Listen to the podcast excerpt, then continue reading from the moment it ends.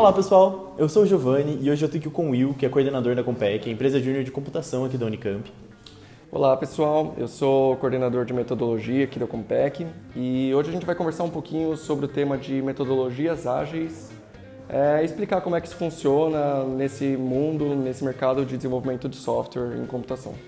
É uma loucura que hoje em dia todo mundo tem trabalhado bastante com computação. Metodologias são uma coisa que ajudam bastante a ter um direcionamento na hora de desenvolver os softwares. Mas então, Will, conta pra gente o que é essa parada de metodologia ágil? Tá, é, eu acho que melhor do que explicar definições e tudo mais, é, é melhor eu contar uma historinha aqui para vocês. Imagine que o Gil aqui, junto com a equipe do Campuscast, chegaram para a gente na Compec querendo desenvolver um aplicativo. E antes deles virem conversar com a gente na Compec, eles fizeram reuniões, bolaram um projetinho com o que eles acham que hoje é, eles precisam para o aplicativo. Aí vieram conversar com a gente, é, apresentaram o projeto que eles tinham desenvolvido, a gente fechou a proposta e calculamos que ia levar aproximadamente cinco meses para esse aplicativo ficar pronto. Passado esse tempo, então, daqui, ou seja, daqui a cinco meses, e que o pessoal do Campuscast ficou sem nada para estar tá utilizando, o aplicativo foi entregue. E a galera percebe que as demandas que eles tinham cinco meses atrás mudaram. Ou seja, o que os usuários querem é, não se encaixa muito com o que eles tinham pensado antigamente. E algumas coisas que eles tinham imaginado não têm mais a utilidade que, ele, que eles pensaram. E levaram todo esse tempo para descobrir isso, sabe? E essa história é muito comum no, no mundo de desenvolvimento de software. Por isso até que a galera de TI começou a ganhar essa fama de atrasado, ou seja, é, o mundo começou a ter esse preconceito em se você vai desenvolver um, alguma coisa com, se você vai precisar desenvolver algum software, é, vai atrasar com certeza. E por isso que surgiu essa coisa nova, mas não tão nova assim, já tem quase 20 anos, de metodologias ágeis. Muito legal, tentando solucionar esse problema dos atrasos dos projetos, do resultado final. Mas como surgiram essas metodologias ágeis? Certo. Em 2001, é, teve 17 computeiros lá que se reuniram nos Estados Unidos porque eles já vinham cada um é, desenvolvendo métodos e frameworks para facilitar é, a resolução desses problemas de atraso e, e, outros problemas no desenvolvimento de projetos de software e criaram o que eles chamaram de manifesto ágil, que traz quatro princípios que a gente vai debater mais tarde. A principal motivação que eles tinham é o que a gente conseguiu entender lá na historinha que a gente contou aqui antes: a comunicação. Ou seja, quando a gente vai desenvolver um projeto, de qualquer escopo que ele seja, é, e não só no desenvolvimento de software, mas até outras áreas vêm utilizando isso hoje em dia, é, quando a gente vai desenvolver, o que o usuário final quer agora não é o que ele vai querer daqui a meses quando o projeto vai ser entregue, sabe? Então, a ideia que eles criaram é isso: começar a entregar software que funciona, o, mínimo que funciona, colocar na mão do usuário e ver se é realmente aquilo que ele quer, se é realmente aquilo que ele precisa, sabe? Criando essa relação de feedback constante. Então, você está fazendo prototipagem sempre, sabe? Entendi. Então, tipo, é muito comum manter essa relação mais próxima do cliente, manter essa relação mais próxima do, do usuário final para realmente tentar entender o que está acontecendo, não é mesmo? Exatamente. Você direcionar o, o desenvolvimento do, do programa em cima do que o usuário está tá precisando ali agora. E para você entender o que ele está precisando, você precisa estar tá em contato com ele, sabe? Então você não pode deixar passar todo esse tempo. Entendi. Bom, você já colocou como funciona mais ou menos essas metodologias ágeis, mas como funcionava antes dessas metodologias surgirem no mercado? Os métodos antigos, eles se baseavam muito no que a gente chama de desenvolvimento em cascata, ou seja, você vai desenvolvendo as coisas na sequência, é, você vai desenvolvendo as coisas em sequência, é, com pouca flexibilidade, sabe? Então, se você determinou que precisa da funcionalidade 1, 2 e 3, você vai desenvolver é, primeiro a 1, depois a 2, depois a 3 mesmo que nesse meio tempo você perceba que a 3 é mais prioritária que a 2. Então, mas a galera era muito pouco flexível. É, você sempre seguia aquilo que tinha sido definido antes. Entendi. Então, o, as metodologias ágeis abrem um pouco de flexibilidade no desenvolvimento dessas coisas. Abre bastante flexibilidade. Ela se baseia muito nisso. Você comentou um pouco atrás sobre os valores do manifesto ágil. Comenta um pouco melhor para a gente agora.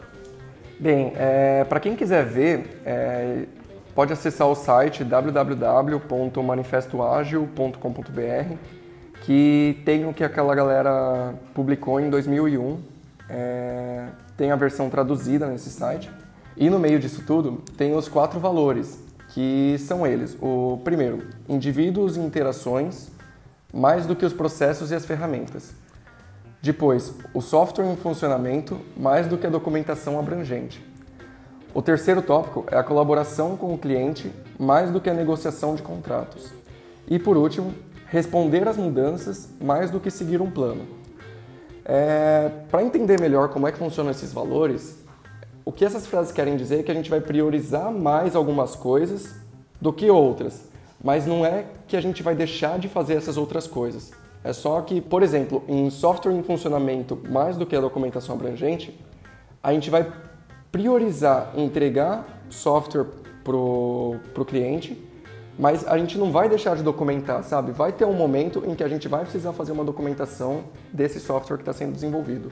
Entendi. E você trabalha com isso na Compec. Explica pra gente como isso funciona no dia a dia do desenvolvimento de software, que acho que pode ter ficado ainda um pouco confuso para o pessoal que está ouvindo. Certo. Então, passando tópico por tópico, o primeiro que eu quero abordar é justamente esse que eu falei agora, o de software em funcionamento.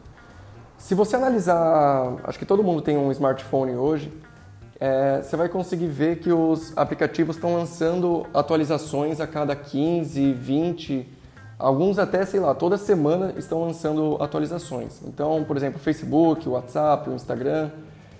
E se você for ver essas atualizações, elas não trazem muitas mudanças geralmente. É, a descrição dessas atualizações são correção de bugs, é, melhorias na segurança. Só que o que na verdade funciona é que essas empresas estão lançando funcionalidades novas e que foram desenvolvidas nessa, nesses tempos, então 10, 15, 20 dias, para colocar para os usuários utilizarem e darem feedback para eles. Nem que essa funcionalidade ainda não esteja 100% desenvolvida. A gente consegue entender melhor a interação dessa pessoa com o sistema desenvolvido. É o que a gente chama de experiência de usuário, user experience que rende um ótimo tema para um próximo podcast. Tá anotado. E então a empresa consegue visualizar o que, que deve mudar no que foi implementado até agora e o que, que deve ser a prioridade daqui para frente, o que, que a galera do desenvolvimento vai priorizar com base nos feedbacks que, que os usuários deram, entendeu? Muito legal. É, então isso insere um outro tópico, um outro valor, que é o de responder às mudanças. Ou seja, é claro que seguir um plano e saber onde a gente quer chegar, saber como a gente quer que o aplicativo esteja no final é importante.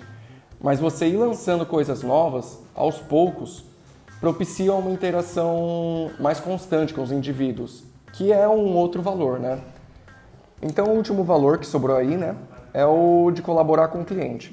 Então, a gente percebe que no mercado de desenvolvimento de software, você precisa criar uma relação de comunicação frequente com o seu cliente. Você realmente entender o que ele precisa. É, é, muito mais você, é muito mais importante você garantir que ele vai estar satisfeito em todo momento do desenvolvimento do projeto do que você seguir o que foi acordado no contrato. Ou seja, até vale você quebrar o contrato no meio do desenvolvimento se não tiver sendo entregue mais nada de valor para o seu cliente. As metodologias ágeis se baseiam muito nisso, em o cliente ter sempre algo que está entregando valor para ele.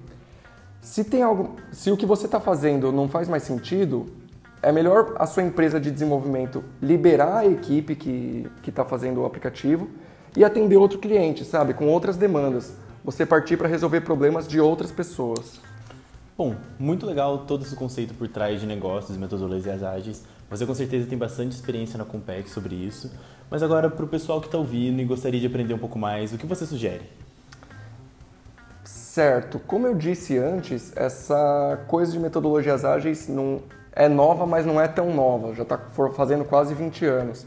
Então, a internet tem muito conteúdo sobre esse tema. Tem muitos e-books, muitos artigos, até videoaulas sobre isso. É, inclusive podcasts, né? É, vou fazer propaganda aqui dos concorrentes e tal. mas eu recomendo muito um do Nerd Tech, que foi lançado há pouco tempo sobre metodologias ágeis, sobre esse assunto de metodologias ágeis, que eu estudei para antes de a gente é, fazer essa conversa aqui. E tem o canal do hipsters.tech também, que traz podcasts sobre diversos temas paralelos a esse nosso mundo de computação, entre eles sobre metodologias ágeis também. Além disso, é válido colocar para quem quer aprender mais sobre esse tema e quer direcionar melhor os seus estudos dentro disso, estudar alguns frameworks, alguns dos métodos mais famosos dentro desse, dentro desse mundo de metodologias ágeis, que são o Scrum, o Kanban e o Extreme Programming. O livro do Scrum também é uma leitura muito recomendada para quem quer estudar esse, esse tema mais a fundo. Enfim, para concluir aqui a conversa, só queria colocar que esse negócio de ser ágil está presente muito no nosso mundo da computação, mas que vem surgindo até em muitas coisas externas a nós no nosso dia a dia. Até bancos, governos que têm processos bem rígidos assim, estão começando a aderir a esse mundo de agilidade. Então vale você conhecer, independente do que você queira seguir daqui para frente na sua vida. Muito legal, Will. Foi muito bacana a nossa conversa. É, muito obrigado por você ter aceitado participar aqui com a gente. Você tem mais alguma coisa para acrescentar? Só queria agradecer a vocês do Campuscast pela oportunidade de a gente estar conversando aqui sobre esse tema. É uma coisa que eu gosto muito, que eu queria muito difundir para a galera da computação. Quem quiser, depois que ouvir o podcast, me chamar para conversar, estou presente no Facebook. É... E é isso, eu espero estar tá podendo contribuir com mais algum tema daqui para frente no podcast. Boa sorte para vocês aí. É joia, muito obrigado, Will. É, obrigado, pessoal, que vocês ouviram até agora. E até o próximo episódio do Campus Cast.